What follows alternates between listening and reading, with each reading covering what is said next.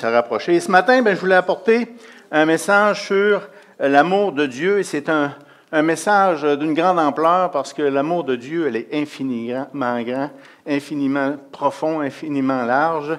Et euh, je vais juste aborder une simple partie euh, de, de, cela, mais j'aimerais attirer votre attention euh, dans le premier évangile, euh, premier, épître premier épître de Jean, chapitre 4, verset 8. 1 Jean 4, 8.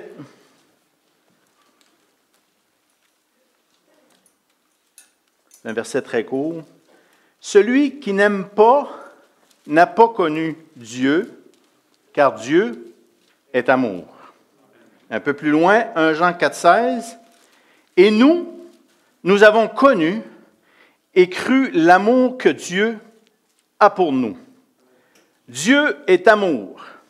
Et celui qui demeure dans l'amour demeure en Dieu, et Dieu demeure en lui.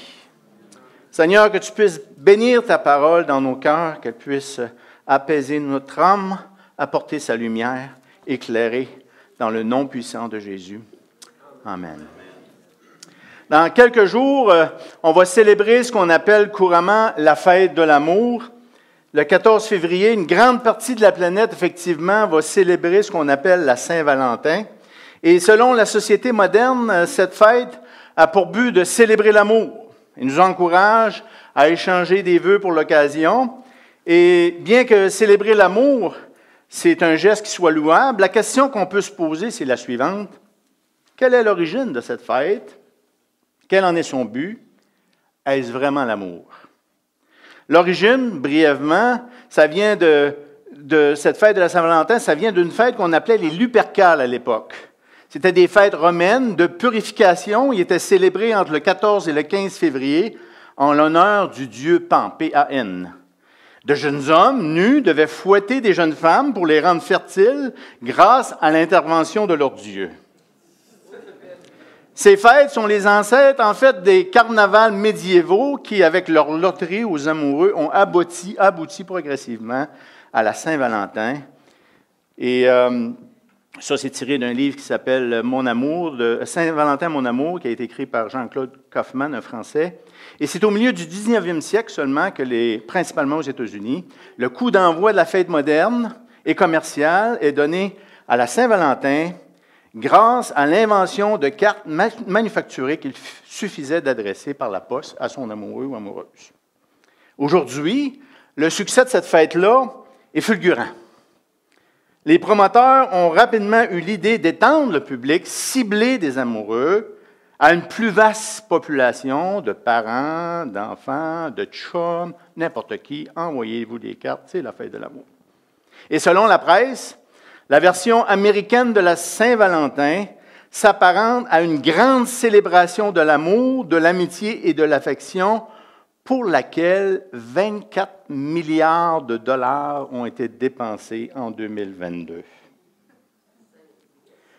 Une fois de plus, tout comme l'Halloween ou d'autres fêtes, à des origines souvent païennes, ces fêtes-là ont été remodelées par les mania du marketing afin de commercialiser une fête souvent aux origines moins que nobles,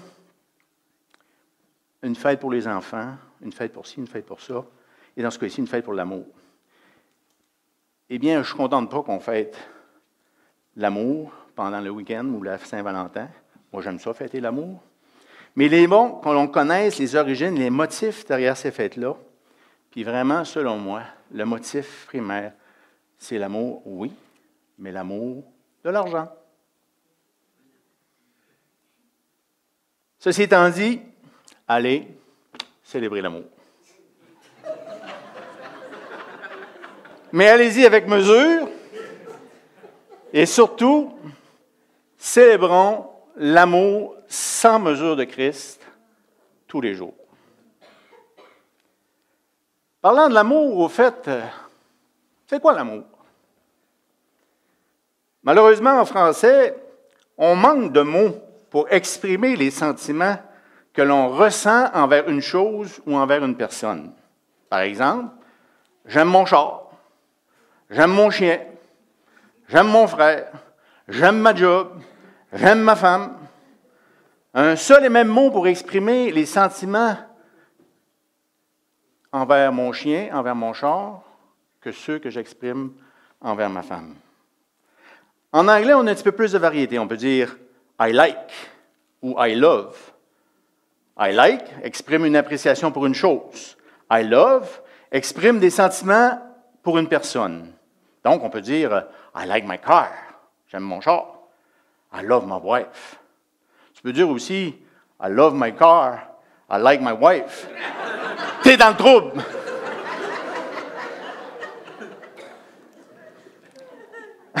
en grec, la langue du Nouveau Testament, en plusieurs mots et selon les, versions, il y a six ou huit mots différents. Je vais en nommer six ce matin. Il y a storgé, hein, on a une plus grande variété de mots pour exprimer nos sentiments. Storgé, qui est l'amour entre parents et enfants. Philotia, qui est l'amour de soi ou l'amour propre. Xénia, c'est pour ça qu'on dit xénophobe, peur des étrangers. Donc, xénia, c'est l'amour exprimé envers un étranger au moyen de l'hospitalité. Et ce qu'on trouve le plus souvent dans le Nouveau Testament, sur lesquels on va passer un petit peu plus de temps, c'est l'amour éros, l'amour charnel et sensuel. Il désigne l'attrait de deux êtres et le plaisir qui est lié au domaine physique. Philéo, c'est le terme désignant l'amitié entre personnes qui s'accordent. On donne de l'amour aux autres, hein, une petite attache avec de quoi en retour. Agapé, c'est vraiment un mot qui est utilisé que pour parler de la valeur suprême et divin de l'amour. Ça, c'est donner sans s'attendre en retour. C'est un amour non égoïste. De comprendre ce qu'on entend quand on utilise le mot important, euh, amour, c'est important parce que tout le monde est pour l'amour. Il ne faut pas empêcher l'amour, entendons souvent couramment. Mais de quelle sorte d'amour parle-t-on? Eros, l'amour charnel, sensuel, désigne l'attrait de deux êtres et le plaisir qui est lié au domaine physique. Et c'est de Eros que nous tirons le mot érotique. Pratiqué dans le contexte pour lequel Dieu l'a conçu, c'est-à-dire le mariage, Eros est une grande bénédiction et tous les hommes disent Amen. Et permet une fusion entre deux individus de sexe opposé. Dans le plan de Dieu, c'est par cet acte entre deux individus qui devrait se dérouler seulement après que le jeune homme est exprimé au père ou au gardien de la jeune fille le désir de former une famille et après s'être engagé publiquement devant Dieu et devant les hommes, alors l'amour éros entre les deux personnes officiellement mariées peut s'exprimer. Dans le contexte biblique, le jeune homme demande au père de mettre la jeune fille, que l'on nommait alors la Vierge, un engagement public a lieu devant Dieu et devant les hommes. Ça n'a pas besoin d'être compliqué. Les mariés se sont connus dans l'intimité et c'est alors qu'ils deviennent une seule chair. Unis en corps et en esprit. Par contre, et malheureusement trop souvent pratiqués en dehors du contexte divin, Eros est addictif. Il invite ses adeptes, à pratiquer des actes immoraux aux nombreux temples de l'idolâtrie qui, eux, se multiplient à une vitesse grand V. Site Internet, maison de massage, application de rencontre, orgie, échangisme, excusez-moi pour les gros mots, à deux, à trois, Eros est insatiable. Eros est partout. Eros est une idole qui promet d'en donner toujours plus, mais en fait, loin d'en donner toujours plus, il en demande toujours plus. Il en demande tellement qu'il finit par saper toute dignité, tout sens d'amour propre chez ceux qui en sont constamment dans cette pratique. Eros est souvent l'initiateur et le grand responsable de nombreux multiples cas d'adultère et de fornication. Eros ne fait aucune distinction des individus et nos nouvelles débordent de cas, principalement d'hommes, malheureusement, parfois de femmes, provenant de toutes les couches de la société qui sont tombés sous les charmes d'Éros. Éros est sans pitié. Il détruit tout sur son passage. Il détruit l'avenir de jeunes enfants. Il détruit famille, carrière, réputation. Il a même réussi à terrasser plusieurs hommes d'Église. Eros est une spirale qui mène à la perdition. Ne savez-vous pas, nous dit 1 Corinthiens 6, que ceux qui sont injustes n'hériteront pas du royaume de Dieu? Ne vous y trompez pas, ni les fornicateurs, c'est ceux qui pratiquent l'éros avant le mariage, les, idolâtres, ceux qui adorent l'éros et tout ce qui est ces pratiques, ni les adultères, ceux qui ont des relations en dehors du mariage une fois mariés, ni les efféminés, ni les hommes qui couchent avec des hommes, ni les voleurs n'hériteront du royaume de Dieu. Danny, t'es tough un matin. Non, j'ai juste lu un texte de la Bible. Tout ce que j'ai fait. Et ce qu'Éros désire par-dessus tout, c'est de nous garder enchaînés, esclaves, de nous faire croire qu'Éros c'est une forme d'amour et une nécessité dont on ne peut se passer. Manger, boire, c'est nécessaire à la vie. L'amour éros, non. L'amour agapé, oui. Jeune femme, si un jeune homme veut passer à l'action dès la deuxième rencontre, sache que c'est l'amour éros qui le motive. Sache que tu mérites mieux que ça.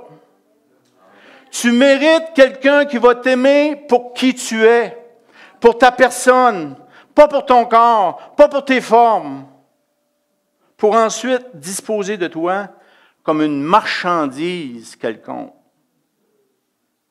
S'il ne veut pas attendre, ne sois pas tendre et montre-lui la porte qu'il doit prendre.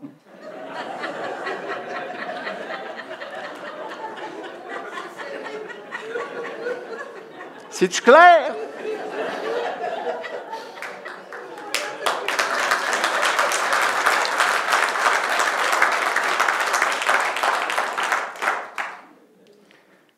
Philéo, c'est le terme désignant l'amitié entre personnes qui s'accordent. On donne de l'amour aux autres afin de recevoir en retour.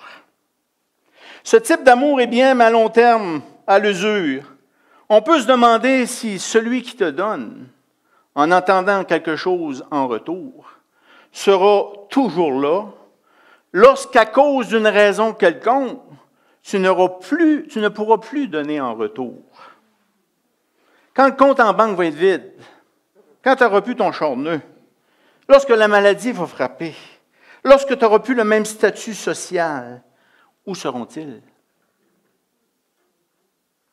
Et je me rappelle d'un jeune homme, ça fait longtemps, en 1989, personne qui avait la difficulté, il avait gagné à la loterie 100 000 En 1989, c'était beaucoup d'argent. Il était tout seul, il n'y avait pas d'amis. Puis en face de la banque où je travaillais, il y avait une taverne. Et tous les jours, après qu'il ait gagné son montant, je le voyais traverser la taverne au guichet automatique à la taverne. Et dans cette taverne, il y avait des tables et des tables de personnes à qui il payait des rondes. Des amis, il en avait. Le compte de banque s'est dilapidé, il est revenu à zéro et les amis sont partis. L'enjeu en ce qui concerne l'amour éros et l'amour philéo est le suivant. On finit par croire que ce type d'amour est nécessaire et suffisant. Ta femme ou ton homme t'a laissé, ben voyons, euh, tu ne peux pas vivre sans Eros. Écoute, euh, hey, euh, arrête avec tes principes. Là. de l'amour, c'est de l'amour, après tout. tu ne peux pas rester tout seul, tu as besoin d'amour. commence par Philéo, puis ça va peut-être finir par Eros. Mais sache qu'il vaut mieux être seul que d'être mal accompagné. Vaut mieux être seul plutôt que d'être utilisé. Puis tout ça, ça peut faire un bout, mais tôt ou tard, le vide intérieur va se réinstaller parce qu'Eros et Philéo ne pourront jamais remplir le vide que seul l'amour de Dieu peut combler. Seul l'amour agapé peut combler. Parlons-en d'agapé. Agapé, c'est un mot qui est utilisé, comme je l'ai mentionné plus tôt, que pour parler de la valeur suprême et divine de l'amour. C'est de donner sans s'attendre à rien en retour. C'est un amour égoïste. Moi, j'aime ça dire ardien parce que c'est moins qu'ardien. Comprenez-vous, là? L'origine de l'amour agapé, un des nombreux défis que rencontre, entre autres, l'athéisme, c'est d'en venir à fournir une explication raisonnable pour l'origine de tout ce qui est intangible, tout ce qu'on ne peut pas toucher. Selon eux, on est juste un ramassis de matière préprogrammée, réunis ensemble au cours des millénaires de façon aléatoire. On a évolué au fil du temps. On s'adapte à, notre environnement et à notre survie. En d'autres mots, on est que la matière, qu'un ramassis de cellules avec des besoins que l'on doit satisfaire. Alors, comment expliquer les émotions? La joie, la paix, la colère, l'impression, l'intuition, la haine et l'amour. Et récemment, on a vu, pendant notre semaine de prière, que la vérité, c'est Jésus. Il a déclaré, je suis le chemin, la vérité et la vie. La vérité, c'est une personne. De même, l'amour agapé, c'est une personne. 1 Jean 4, nous dit, celui qui n'aime pas n'a pas connu Dieu. Dieu est amour. Il est amour. On l'a lu tout à l'heure, nous, avons connu et cru l'amour que Dieu a pour nous. Dieu est amour et celui qui demeure dans l'amour demeure en Dieu et Dieu demeure en lui. Et la Bible nous enseigne dans différents textes que Dieu s'aime lui-même. L'amour intra-trinitaire, la pierre d'angle de tous les autres aspects de l'amour de Dieu existait avant même qu'il y ait une seule créature à aimer. Dieu était déjà la parfaite manifestation de l'amour et l'amour divin s'exprimait parfaitement dans la Trinité. On va lire ensemble Jean 5, le verset 19 et 21 à 27, si on peut le mettre à l'écran. Jésus reprit donc la parole et leur dit. Attends que vous vous rendiez, si vous voulez. Pendant ce temps-là, je vais humecter mes douces lèvres.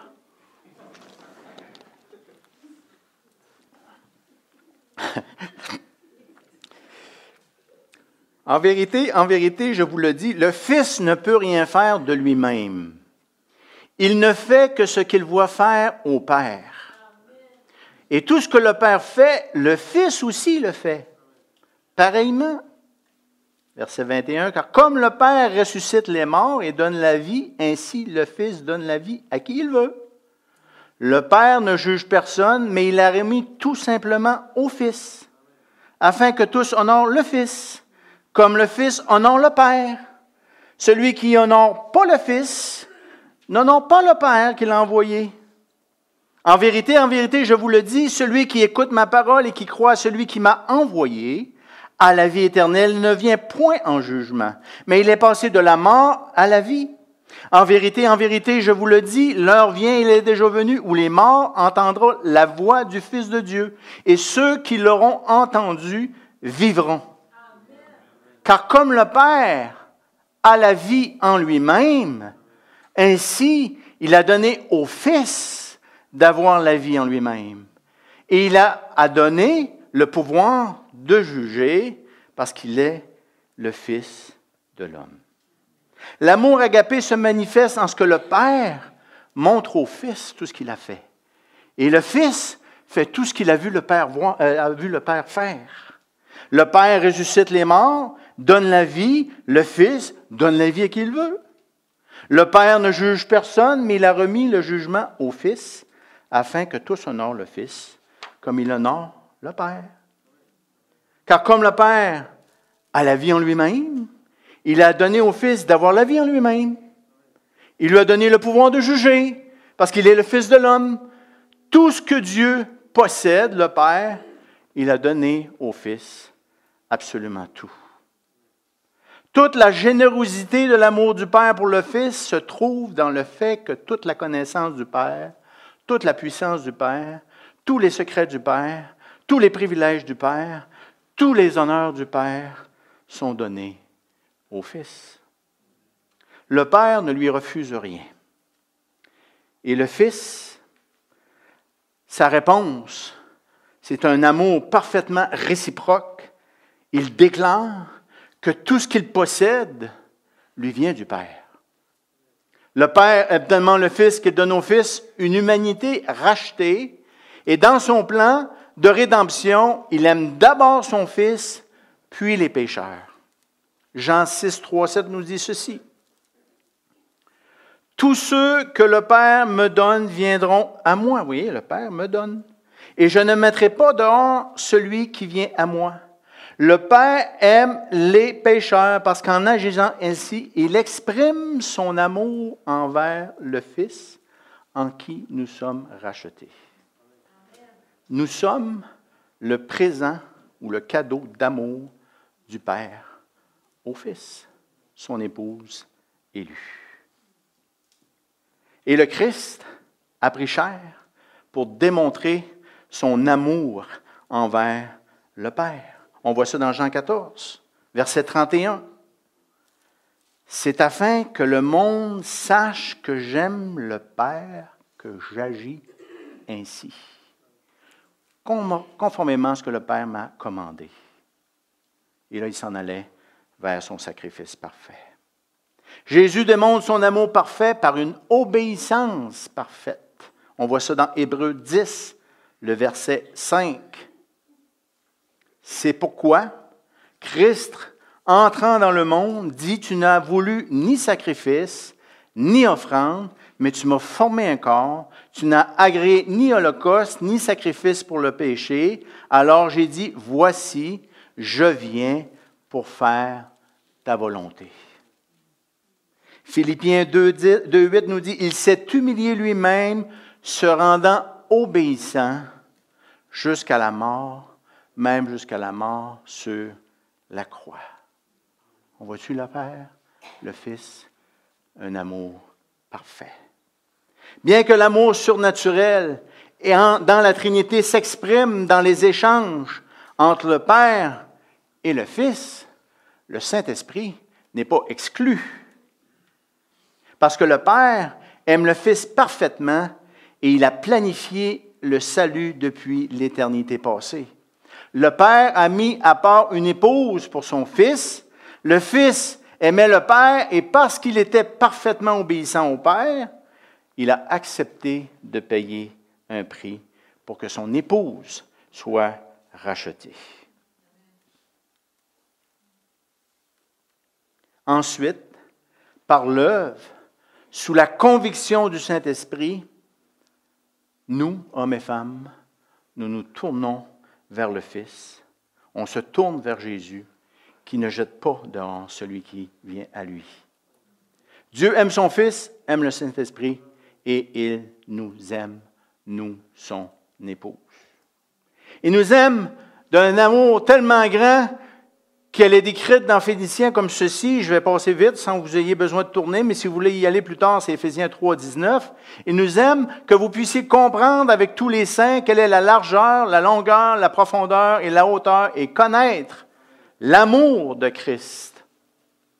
La largeur nous parle de l'amour de Dieu, qu'elle a une si grande étendue qu'elle touche tout le monde, car Dieu a tant aimé le monde. Son amour n'a pas été réservé pour un, euh, pour un peuple précis, elle est réservée à tous les humains. Elle n'est pas réservée à une élite, mais à tous ceux qui l'a créé. Son amour, il est long. On parle de la longueur de Dieu. L'amour de Dieu, elle est inépuisable. Il est vrai. Il est véritable. Exode 34, 6, 7 nous dit, l'Éternel Dieu miséricordieux et compatissant, lent à la colère, riche en bonté, en fidélité, qui conserve son amour jusqu'à mille générations. La hauteur, c'est l'intensité de son amour, la puissance de son amour pour tous. Dieu a tellement aimé le monde. La question qu'on peut se poser est la suivante. Est-ce que notre conception de l'amour de Dieu est selon la vérité? Se pourrait-il que j'ai une mauvaise compréhension de l'amour de Dieu? À force de baigner dans une culture éros, une culture qui prend ce qu'il a besoin et qui en dispose lorsque son besoin est rencontré, se pourrait-il que l'on en vienne à fréquenter Jésus pour ce qu'il a à donner, pour ensuite en disposer une fois l'urgence passée. Alors, je vous accuse, vous de rien, je pose la question.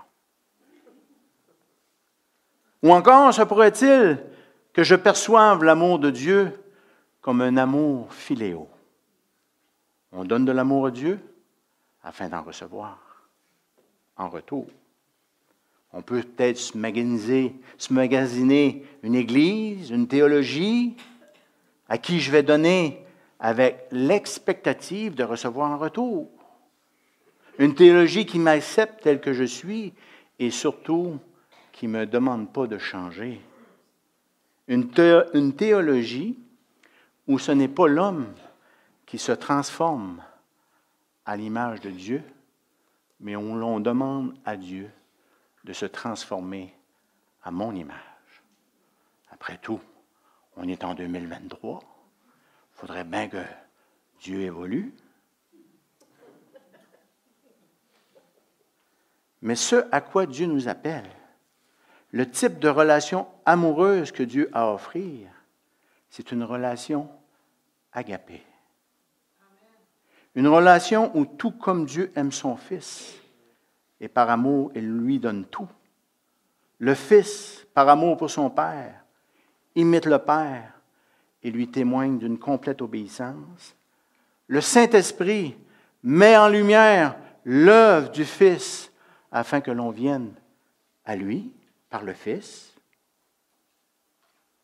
Quand le consolateur sera venu, Jean 16 nous dit, L'Esprit de vérité, il vous conduira dans toute la vérité, car il ne parlera pas de lui-même. Le Saint-Esprit ne parle pas de lui-même. Mais il dira tout ce qu'il aura entendu, et il vous annoncera les choses à venir. Il me glorifiera. Il glorifiera qui? Jésus, parce qu'il prendra de ce qui est de moi et vous l'annoncera.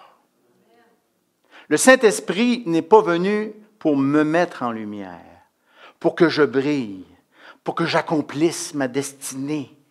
Mais le Saint-Esprit est venu pour glorifier Jésus. Il est venu pour prendre du Fils ce qu'il a reçu du Père et nous le transmettre, afin qu'on le reçoive. Une relation où le Fils imite son Père, et comme son Père a tout donné au Fils, le Fils a tout donné à son épouse. Il lui a donné sa vie. Parce que je vis, vous vivrez également. Il a donné à l'épouse son autorité. Ce que tu liras sur terre sera lié dans le ciel. Il a donné à son épouse sa puissance. Vous ferez de plus grandes œuvres que moi. Il lui a donné le consolateur, le Saint-Esprit, afin que l'œuvre de Jésus soit mise en lumière dans la vie de l'Église, dans ma vie, pour les autres et pour sa gloire. Par amour pour nous, il a fait de nous ses co-héritiers. Il nous donne l'accès au Père. Il nous remplit de son Saint-Esprit. Il nous prépare une place pour l'éternité. Nous régnerons avec lui. Que devrait être ma réponse? Plus de jeûne, plus d'offrandes, plus de prières, des œuvres, accomplir ma destinée, accomplir mon potentiel, réaliser de grands exploits, réaliser mes plans? Non, pas du tout. Le Père n'a pas d'attente envers nous parce que son amour n'est pas un amour filéo, un amour avec des attentes, c'est-à-dire un amour qui s'attend à quelque chose de nous. Dieu, dans son amour agapé, ne s'attend à rien de nous. Ce que Dieu a pour nous, ce n'est pas des attentes, c'est une invitation d'entrer dans son amour agapé. Un amour où tout comme le Père aime le Fils, il donne tout au Fils. Le Fils aime le Père, il lui demande en reconnaissant que tout lui vient du Père, il lui obéit. Le Fils aime les pécheurs, il donne tout aux pécheurs, même sa propre vie. La réponse du pécheur, notre réponse d'amour agapé devrait être la reconnaissance que tout nous vient de lui. Comment? En lui obéissant et en agissant comme lui agirait. 2 Corinthiens 10, 5 et 7, vous l'avez probablement à l'écran. Nous renversons les raisonnements et toute hauteur qui s'élève contre la connaissance de Dieu et nous amenons toute pensée captive à l'obéissance de Christ. Paul, d'ailleurs, met en garde à l'époque contre ceux qui ne marchent pas dans l'obéissance, mais il se réjouit de ceux qui obéissent le Fils. On voit ça dans Romains 16, verset 17. Je vous en supplie, frères et sœurs, méfiez-vous de ceux qui provoquent des divisions et font trébucher les autres en s'opposant à l'enseignement que vous avez reçu, c'est l'enseignement original des apôtres. Éloignez-vous d'eux, car de tels hommes ne servent pas Christ notre Seigneur, mais leur propre ventre. Par des paroles douces et flatteuses, ils trompent le cœur des gens simples. Quant à vous, votre obéissance est connue de tous. Je me réjouis donc à votre sujet et je désire que vous soyez sages en ce qui concerne le bien et sans compromis en ce qui concerne le mal. Qu'est-ce que Paul loue à propos de cette Église? C'est leur obéissance. Leur obéissance au Fils. Notre appel, c'est un appel à l'obéissance. 1 Pierre 1, c'est très clair. Verset 1. Pierre, apôtre de Jésus-Christ, à ceux qui sont étrangers et dispersés dans le pont, la Galatie, la Cappadoce, l'Asie et la Bithynie, et qui sont élus selon la préscience de Dieu le Père, par la sanctification de l'Esprit, afin qu'ils deviennent obéissants et qu'ils participent à l'aspersion du sang de Jésus-Christ, que la grâce et la paix vous soient multipliées. Notre appel, c'est de devenir obéissant. Tout comme le Fils a obéi au Père, notre appel est l'obéissance. Quel est ce modèle auquel nous sommes appelés? Jésus nous montre dans sa parole comment il pense, comment il agit, comment il traite les autres. Il nous invite à l'imiter, tout comme lui a imité le Père. Le Père, on l'a vu, il ressuscite les morts, il a donné la vie. Le Fils donne la vie à qui il veut.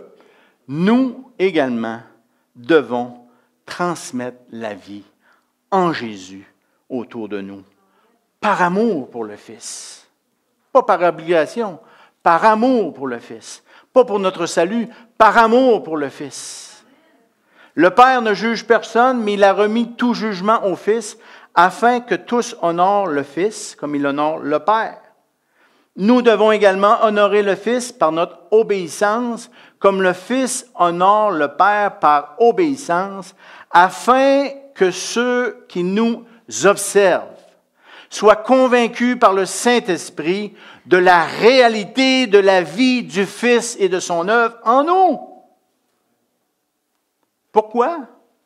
Pour que le Fils n'ait pas à les juger pour l'éternité, mais qu'en fait, par l'amour du Fils, pour nous et par notre amour pour le Fils, que le monde puisse venir à être saisi par l'amour de Jésus déversé dans leur vie et qu'ils en viennent aussi à une place où ils veulent retourner cet amour envers le Fils par l'obéissance à sa voix, par une repentance sur la conviction du Saint-Esprit qui glorifie Jésus, on se joint à l'épouse afin que le cycle de l'amour puisse continuer. Et que le Fils puisse aimer l'épouse pour l'éternité. Comme le Père a la vie en lui-même, il a donné au Fils d'avoir la vie en lui-même. Tout comme le Fils, on a la vie en nous-mêmes. Vous avez la vie en vous-même, la vie de Jésus en vous-même? Transmettons la vie autour de nous. Pas la mort, mais la vie. Pas le désespoir, mais l'espoir. Pas les mauvaises nouvelles, mais la bonne nouvelle. Tout comme le Fils, avec un amour parfaitement réciproque, réciproque, déclare que tout ce qu'il possède lui a été donné par le Père, déclarons également que tout ce que l'on possède ici et maintenant, et tout ce que l'on possède dans l'éternité, nous a été donné par le Fils ce n'est pas par mes propres mérites. L'amour de Dieu n'a pas de place pour le gros moi. L'amour de Dieu a seulement de la place le nous. Le Père, le Fils, le Saint-Esprit et son épouse, qui est l'ensemble des rachetés. Ce n'est pas à propos d'un échange d'actions ou de biens, mais c'est à propos d'une relation amoureuse selon le cœur de Dieu. Une relation où l'on, où l'on donne sans compter, mais où on reçoit de lui sans mesure. Une relation comme Dieu a eu avec Enoch. Enoch marchait avec lui, avec Dieu. Il est tellement proche que Dieu l'a enlevé. Noé était un homme intègre parmi ses temporains. Noé marchait avec Dieu. Ces hommes ont exemplifié l'amour agapé en marchant avec Dieu dans l'obéissance. Je ne peux pas m'empêcher de mentionner que le modèle de Dieu pour nous, pour les couples, pour les familles, est également clair. Le Père montre au Fils tout ce qu'il a fait, que le Fils fait tout ce que le voit le Père faire. Le Père donne au Fils sans retenue. Donc les parents ont le mandat de transmettre les valeurs de Dieu à leurs enfants. Ont le mandat de leur apprendre à obéir. Sinon, où l'apprendront-ils? Le Fils reconnaît que tout ce qu'il a, lui vient du Père. Les enfants doivent reconnaître que tout ce qu'ils ont leur vient de leurs parents. À la vie, à la mort. Honore ton père et ta mère. Le fils, à son tour, donne tout ce qu'il a à son épouse. De même, l'homme doit tout donner à son épouse, comme Jésus a tout donné pour son épouse. En réponse, la femme donne tout pour son mari, comme l'Église devrait donner tout pour Jésus. Un modèle parfait dans un monde déchu. Plusieurs obstacles nous empêchent souvent de l'atteindre, mais on doit toujours tendre vers ce modèle. Le modèle de l'amour de Dieu, l'amour agapé, c'est un amour qui se manifeste non pas par des sentiments, mais c'est un amour qui se manifeste par des actions, par des gestes, sans rien attendre en retour. Et des gestes Dieu en a posé pour nous. Il a créé l'univers. Il nous a donné la vie. Il nous a donné une planète où tout est en place, qu'on puisse vivre. Il nous a donné son Fils. On est co-héritier avec le Fils. Il nous donne l'accès auprès du Père. Il nous remplit de son esprit. Il nous prépare une place pour l'éternité. Et il nous invite à recevoir cet amour où on imite le Fils, qui lui imite le Père, et nous promet l'assistance du Saint-Esprit qui lui désire glorifier Jésus dans nos vies. Pourquoi? Pour que d'autres puissent le connaître et connaître ce qu'est l'amour agapé. 1 Jean 4, 16, on va le lire en terminant.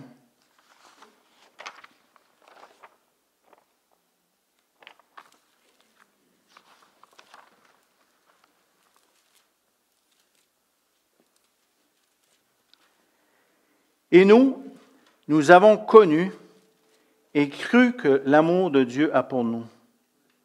Dieu est amour, et celui qui demeure dans l'amour demeure en Dieu et demeure en lui. Dieu est amour, un amour accabé, et celui qui demeure en Dieu, qui demeure, excusez, dans l'amour, dans l'amour agapé.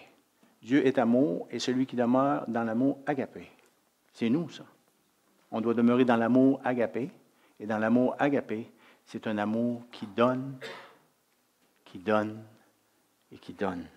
Et qui reçoit, et qui donne, et qui reçoit, et qui donne, et qui reçoit, et qui donne, et qui donne. Dieu demeure en lui, et Dieu. Dieu demeure en Dieu, et Dieu demeure en lui. Si nous demeurons dans cet amour, Dieu demeure en nous, et le cercle se poursuit éternellement. Donc, quand on dit que Dieu est amour, évidemment, on parle d'un amour agapé. Amen. Pascal, tu veux bien venir?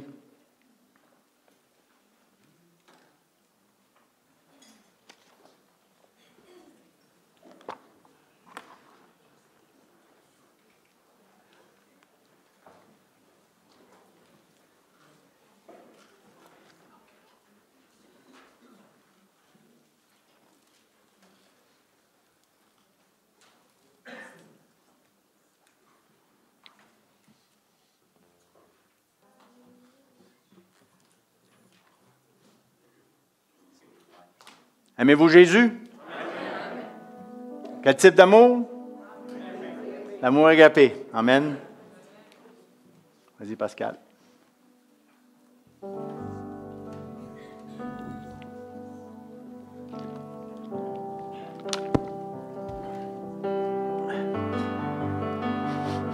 Seigneur, on te remercie, Seigneur, que tu nous aimes d'un amour, Seigneur, qui est infini te prie, Seigneur, qu'au-delà des paroles que j'ai prononcées, ton Saint-Esprit puisse toucher les cœurs. J'ai tenté du mieux que j'ai pu, Seigneur, parler de ton amour, Seigneur. Peut-être que pour certains, c'était plus, euh, plus difficile à comprendre. Je te prie que par ton Saint-Esprit, Seigneur, tu puisses éclairer chaque personne, Seigneur. Et que tu puisses nous aider à marcher dans cet amour. Un amour qui nous appelle à l'obéissance, l'obéissance à ta voix, l'obéissance à tes standards, Seigneur. L'obéissance, Seigneur, à te servir, à faire sans rien s'attendre en retour, Seigneur, parce que tu nous as déjà tellement aimés, Seigneur. Et nous à rentrer dans cette vague d'amour agapé, Seigneur. Un peu plus à chaque jour, Seigneur. Et merci pour ton Saint-Esprit qui nous guide, qui nous relève, Seigneur, à mesure que l'on avance dans ce pas, Seigneur. Lorsqu'on chute, tu nous relèves, Seigneur. On ne doit pas se décourager, marcher, Seigneur, vers ce but, Seigneur, qui est un amour parfait et infini. Bénis ton peuple, Seigneur Dieu, et que ton amour agapé puisse se répandre dans ce lieu, Seigneur Dieu Tout-Puissant. Que l'on puisse vivre cet amour comme communauté, Seigneur. Un amour où la gloire de Dieu est reflétée, où le Saint-Esprit glorifie Jésus, où les gens sont attirés par cet amour, Seigneur, sans condition, Seigneur Dieu, et qu'ils en viennent, Seigneur, à marcher eux également dans cet amour. Dans le nom puissant de Jésus, Père. Amen. Merci.